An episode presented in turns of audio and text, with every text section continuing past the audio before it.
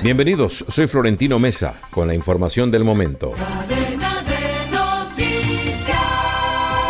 Los grupos armados en Colombia se incrementaron, fortalecieron y ampliaron su accionar en 2021 y 2022, alertó el Instituto de Estudios para el Desarrollo y la Paz Indepaz, que consideró que el nuevo gobierno tiene un reto supremamente grande para enfrentar la recomposición de estas organizaciones macrocriminales.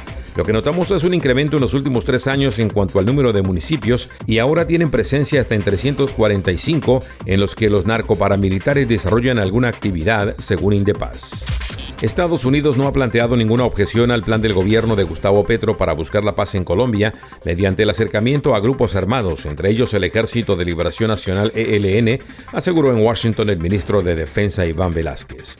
El titular de defensa se encuentra en una visita oficial en la capital estadounidense en la que se reunió con su homólogo Lloyd Austin y que tiene previsto encuentros además con otros funcionarios y legisladores norteamericanos.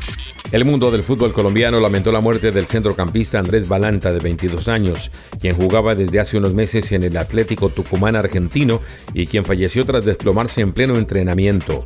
La Federación Colombiana de Fútbol lamentó a través de un breve comunicado publicado en sus redes sociales el fallecimiento de Balanta, jugador de la federación en diferentes categorías.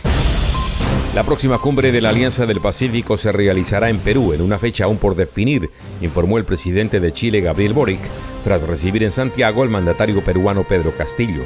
La decimoséptima cumbre de mandatarios de esta instancia regional, que reúne a Chile, Perú, México y Colombia, se iba a realizar del 24 al 26 de noviembre en Ciudad de México, pero se suspendió luego de que el Congreso peruano le negara a Castillo el permiso para asistir. Volveremos con más en Cadena de Noticias.